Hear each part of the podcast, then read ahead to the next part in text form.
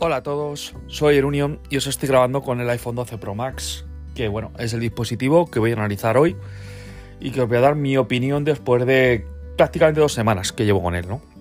Creo que ya es momento de, hablar de él, de contar las bondades, eh, contar las, las cosas no tan buenas, ¿no? Porque no es perfecto, no es un dispositivo perfecto. Es un dispositivo que tiene su, su público, ¿no?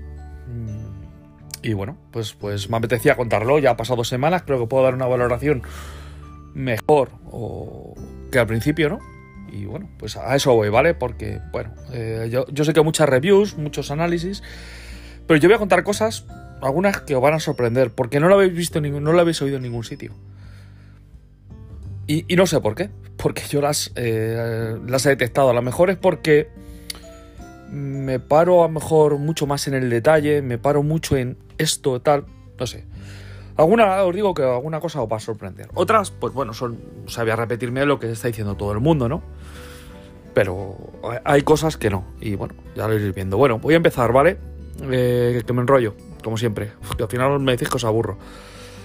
Eh, primera parte, voy a hablar del diseño, ¿no? ¿Qué pienso del diseño? Pues, a ver, mmm, voy a decir que es continuista como dice todo el mundo, pero es que es la verdad. O sea, al final, si tú el teléfono no lo ves de lado, para ti es el mismo teléfono que el iPhone 11 Pro Max. La única diferencia que tiene en la parte trasera que las cámaras son un poquito más grandes. Punto. O sea, a nivel de diseño es exactamente igual. En mi caso, he cogido el azul y claro, es inconfundible, obviamente. El azul no existía en el iPhone 11 Pro Max, ni en el iPhone 11, en el iPhone 11 Pro. Entonces, pues bueno, pues a ver, hay una diferencia. Pero eh, yo os digo que, que, si lo ves delante o detrás, pues eh, salvo que si los tienes uno al lado del otro te das cuenta que es más grande, obviamente, porque es más grande el cuerpo. O sea que no penséis que el iPhone 12 Pro Max y el iPhone 11 Pro Max en tamaño son No, es más grande. Tiene más pantalla, pero también ha crecido el cuerpo. Entonces, bueno, no es mucho, pero se nota. O sea, se nota la diferencia. Yo en el primer momento cuando lo coges, dices, mmm, que hay algo de diferencia. Y en peso también os digo que pesa más. Eso de que pone Apple que tal, yo he pesado tanto uno como otro. Mm, me ha dado más peso que poner la web de Apple, pero eso puede ser porque mi balanza pues pese, pese mal, no sea perfecta. A ver, está claro, es una balanza de cocina. Pero sí me llama la atención que uno pesa más que el otro. Y siendo la misma balanza. La diferencia es poca, ¿eh? son gramos, 5 gramos o algo así. Pero, oye, yo os digo, yo os digo lo que, lo que veo. Que puede ser verdad que mi báscula falle. Bueno, yo os digo que hay una pequeña diferencia. Por lo menos mi báscula lo dice. Que sea así o no, no me voy a meter en polémicas.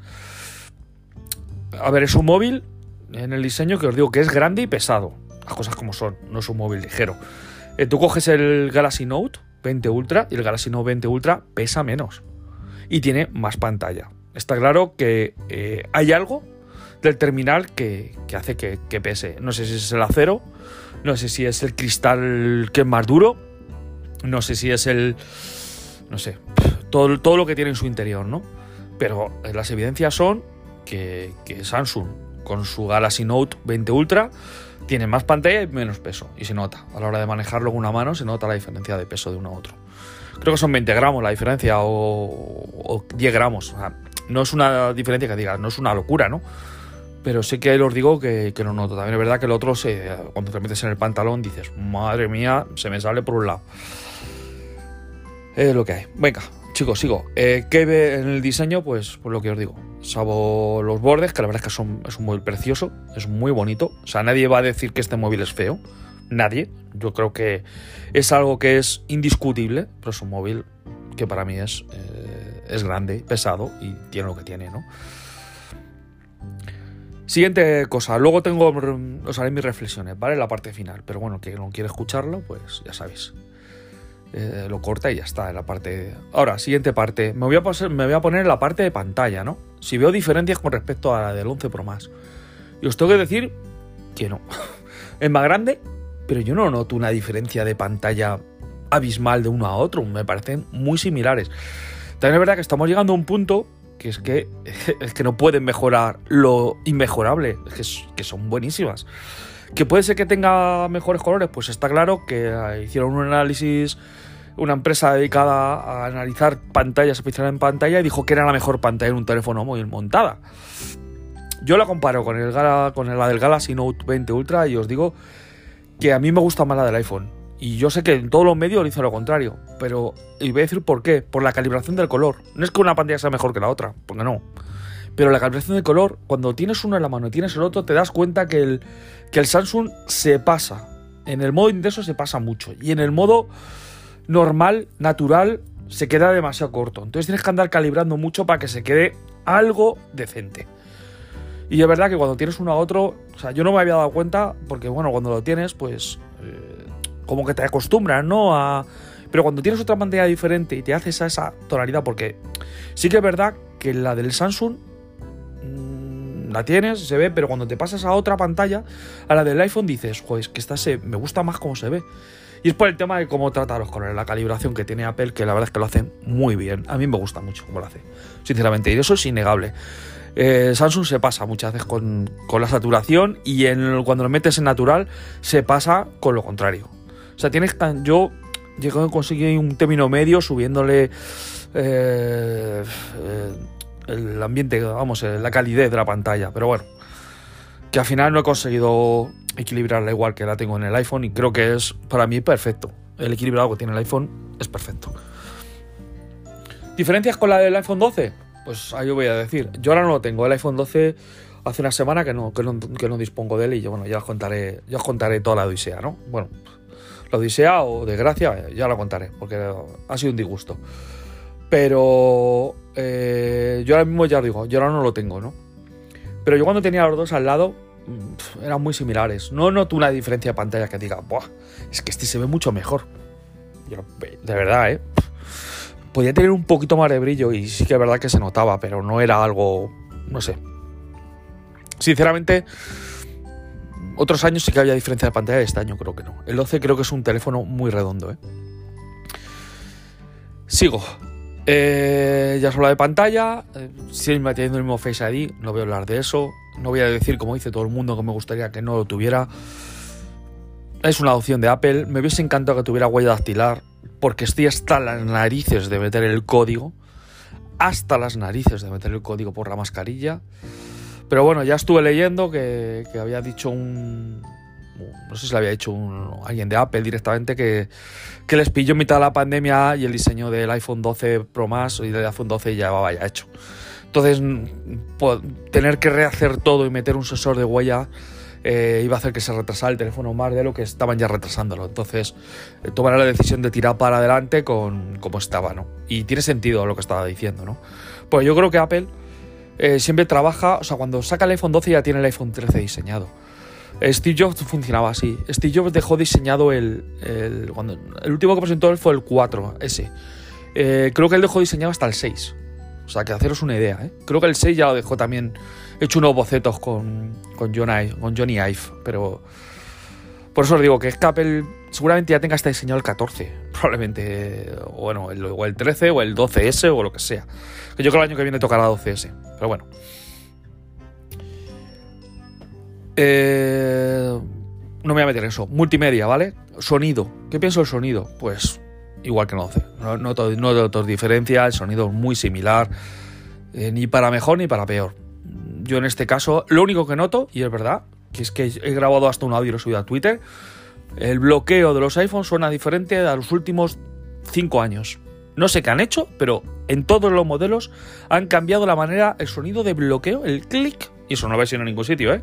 Esto es... Eh, ¡Qué tontería! Bueno, yo estoy contando algo que no vais a salir en ningún sitio. Lo siguiente que voy a contar sí es más importante, ¿vale? Pero el clic de sonido típico cuando tú bloqueas un iPhone te va a sonar diferente a como ha llegado esto sonando desde el iPhone 11 para atrás. O sea, es que han cambiado el sonido original del iPhone. Y lo raro es que nadie se ha dado cuenta.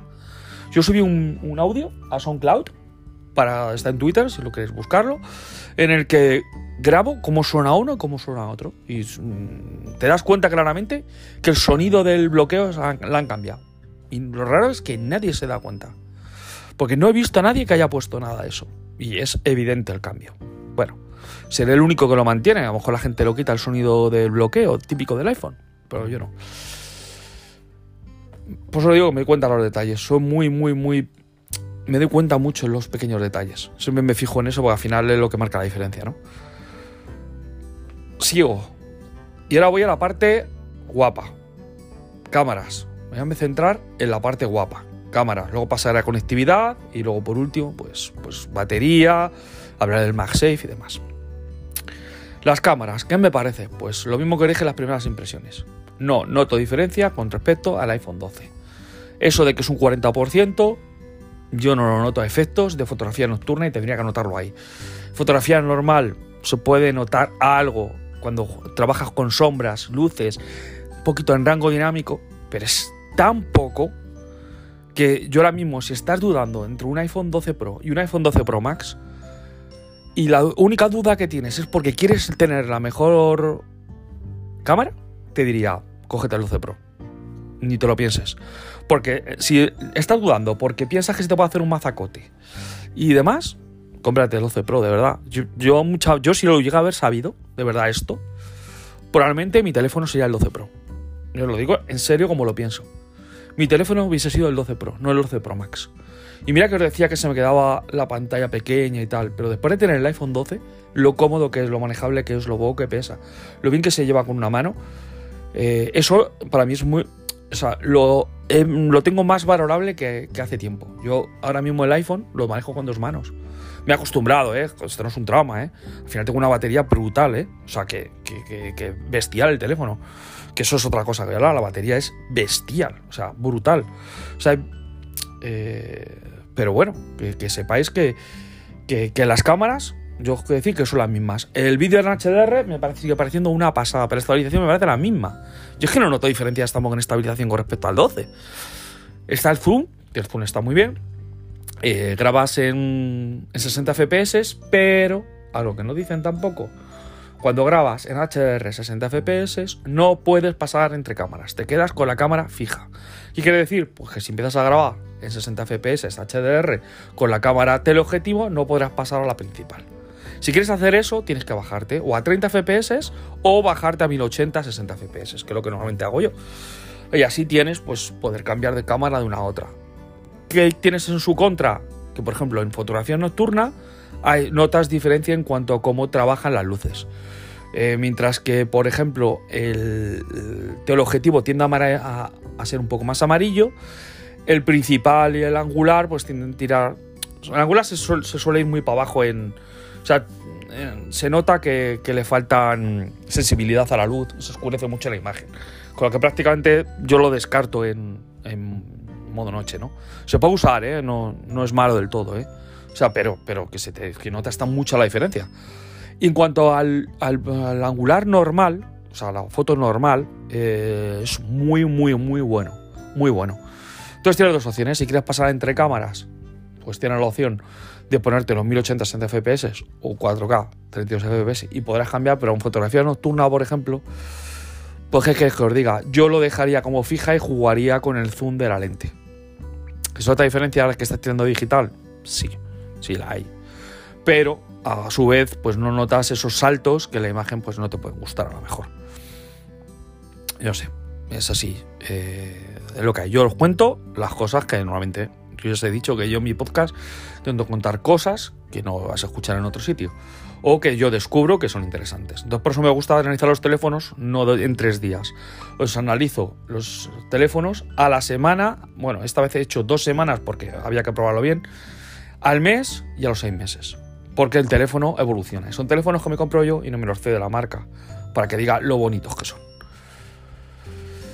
Sigo, chicos. Eh, en cuanto a cámaras, eso, el zoom se nota, la verdad es que se nota, y es, y es un algo de agradecer el 2.5X, me parece una pasada. Sinceramente, me parece una pasada. Eh, no es el del Note, y, os digo que el de Note ha mejorado ya os hablaré, ya os hablaré un podcast acerca de, cómo ha evolucionado la cámara del Note. Tiene sus defectos, pero por ejemplo el, el teleobjetivo en modo nocturno es una maravilla. ¿Y el iPhone lo hace mal? Para nada, hace bastante bien. la verdad es que es sorprendente. Eh, sacas fotos en normal, ya las he comparado con el Note Y el Note sí que es verdad que se nota más detalle, que se nota que es óptico, ¿no? Pero el iPhone no hace algo que digas, Buah, esto es horrible. No, no. Lo hace bastante bien. Vale, he comparado también con el Pixel, que sigo teniéndolo. Y lo hace muy a la par, ¿eh? El, zoom. La verdad es que son muy, es muy similar. O sea, y eso que tiene que el, Pixel tiene un 2X. Pero cuando lo amplías a 5X, ¿no? que es el que yo he hecho la prueba para compararlo bien con el, con el Samsung, que es su óptico, me hace muy, muy similar. Se nota más detalle, sí que es verdad que se nota más detalle en la cámara del iPhone que la del Pixel, pero lo hace muy, muy bien. ¿eh? Y el Pixel, ojito, que, que, es un teléfono que tiene ya, tiene un tiempo, ¿eh? y sigue funcionando y saca unas fotos buenísimas, ¿eh? hoy en día, buenísimas. Es más, yo estoy seguro que en fotografía, en algunas fotografías os haría una, a ciegas y probablemente cogeríais la del Pixel en casi todas las ocasiones y os llevaríais una sorpresa porque es muy buena, muy buena, sigue siendo muy buena hoy en día. A mí, por ejemplo, la astrofotografía, creo que el teléfono que mejor fotos hace en astrofotografía es el Pixel de aquí a Roma, vamos, de aquí a Lima o de aquí a donde sea, o es bestial.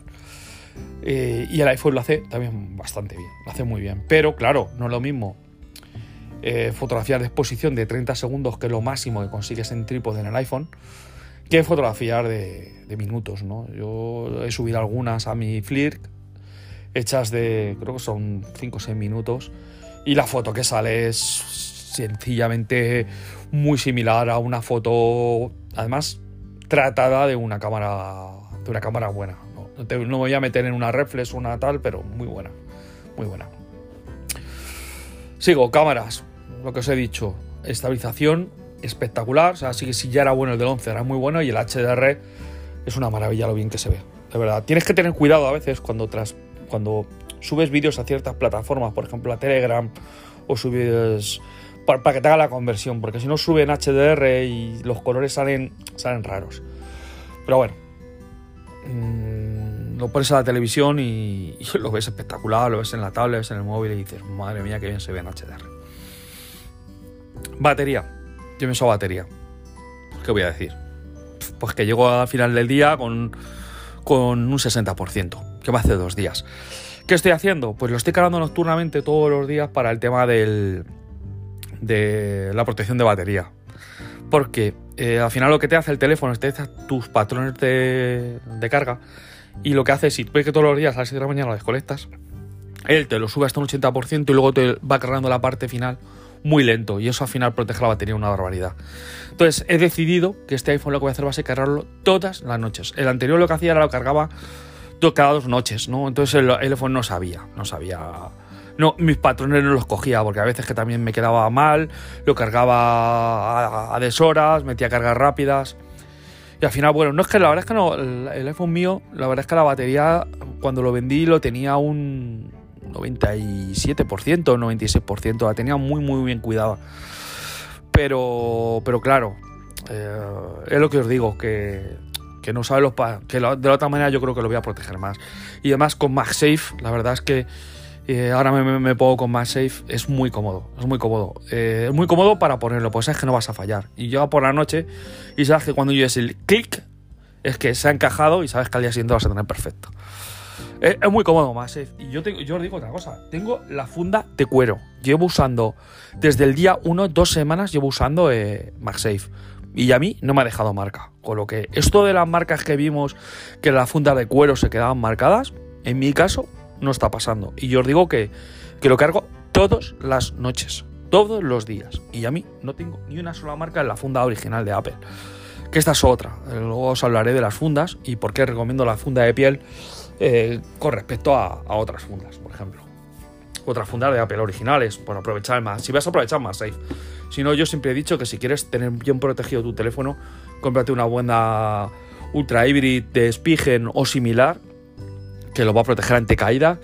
Pero claro, mm, este año el problema de MagSafe es que con esas fundas, ya te adelanto yo, que no funciona. Entonces, si vas a usarlo, yo en mi caso lo, uso en el coche, que me he comprado un cargador eh, con MagSafe, cargador, ¿eh? hay uno de la marca SN, que es una marca china, que funciona exageradamente bien y va con MagSafe y se pega y, no se cae, ¿eh? o sea, pues está completamente seguro que no hay ningún problema. Pero necesitas una funda con MagSafe. Batería, muy bien. He llegado a ver consumos, no míos, pero de alguien que lo tiene y que es heavy user, de 15 horas en las últimas 24 horas. Hablo de las últimas 24 horas, ¿eh?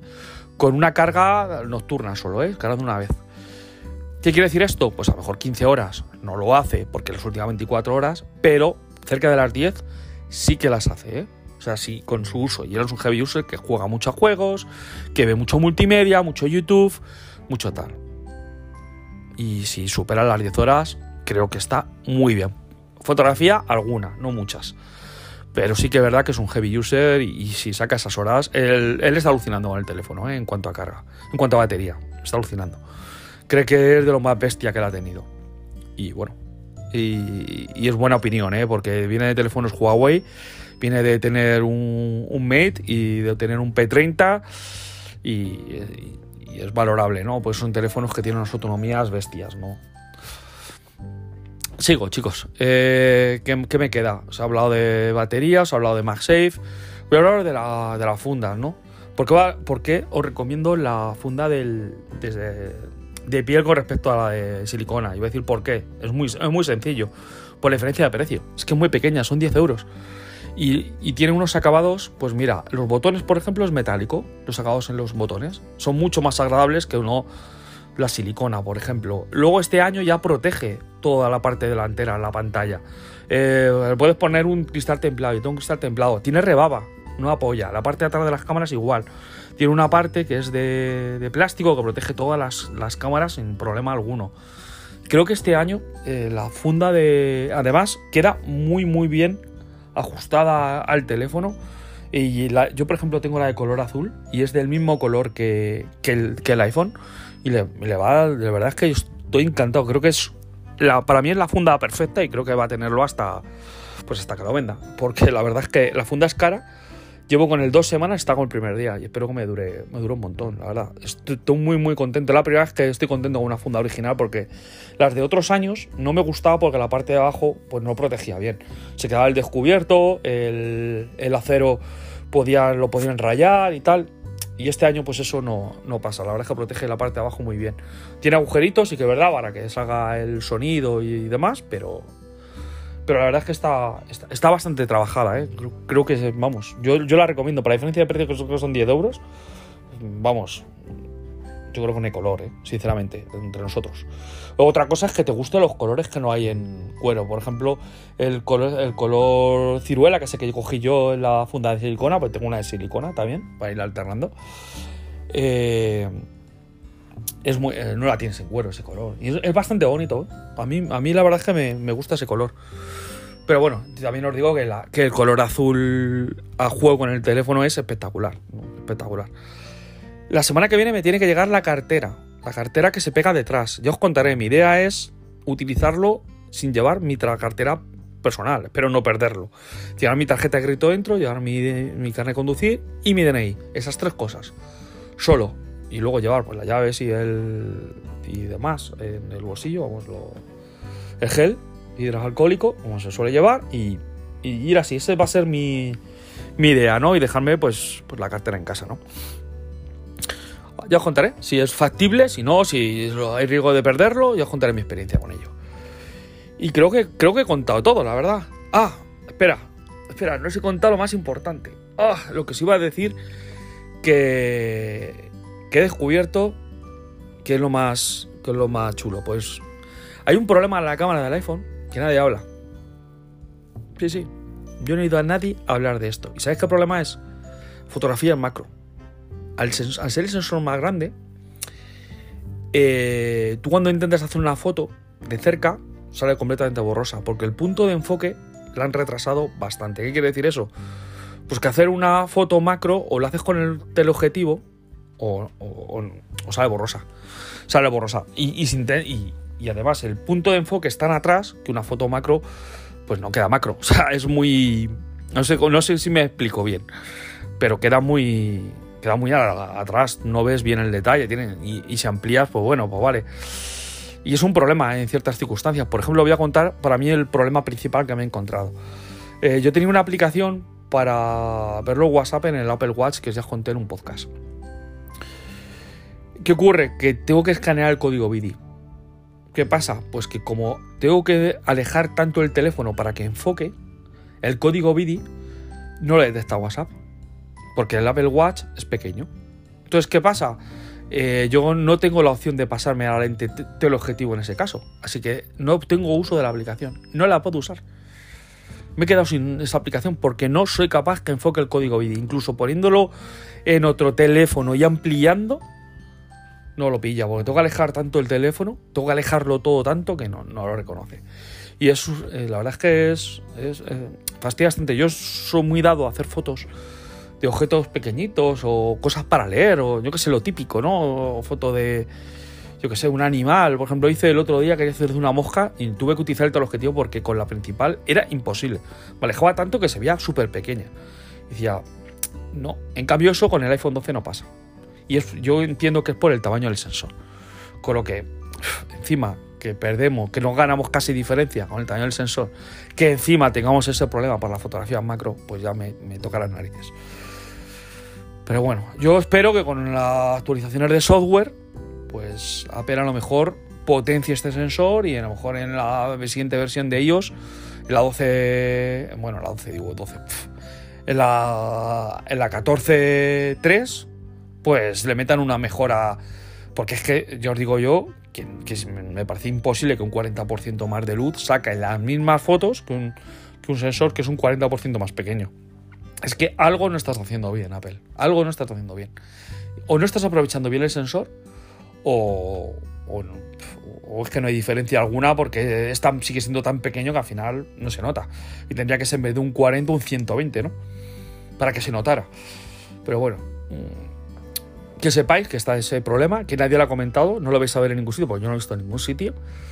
Y que sepáis que para hacer fotos en macro vais a sudar, salvo que utilices el teleobjetivo. El teleobjetivo pues, pues salen bastante bien y lo cierto es que hice una foto, una mosca, que es lo que quería hacer con, el, con la con la cámara de teleobjetivo y, y bueno, salió, bien. Además ahora es como 2.5, pues la verdad es que enfocas eh, bastante cerca sin tener que acercarte mucho, ¿no? Y está bien, está bien. La verdad es que lo único que, bueno, que, que sepáis que con la principal, pues hemos perdido el, enfoque. Lo he intentado hacer también con la, con la angular, ¿no? Que, por ejemplo los móviles Huawei, eh, las macros hacen con la angular.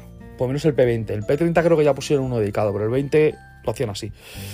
Y tampoco me podía enfocar muy de cerca, así que bueno, al final pues la mejor opción pues es el teleobjetivo. Y nada, chicos, que y ahora ya la parte de, conclusiones míos finales, que llevo ya, llevo ya un rato, llevo ya un rato grabando, llevo 27 minutos y tampoco me quiero ir mucho más. Eh, ¿Para quién recomendaría este teléfono? Pues para que quiera un todo en uno, que quiera una, no quiera tener tablet, no quiera tener todo en el teléfono móvil, eh, vea mucho, mucho contenido multimedia y sea un heavy user que quiera batería. ¿Para qué no se lo recomiendo? Pues para alguien que quiera algo portable, que se lo quiera llevar a todos lados y que tenga dudas sobre todo o se quiera comprar el teléfono solo por la cámara porque piensa mejor que la del iPhone 12 eh, Pro y dice, bueno, sacrifico la portabilidad pero porque tengo una cámara mejor.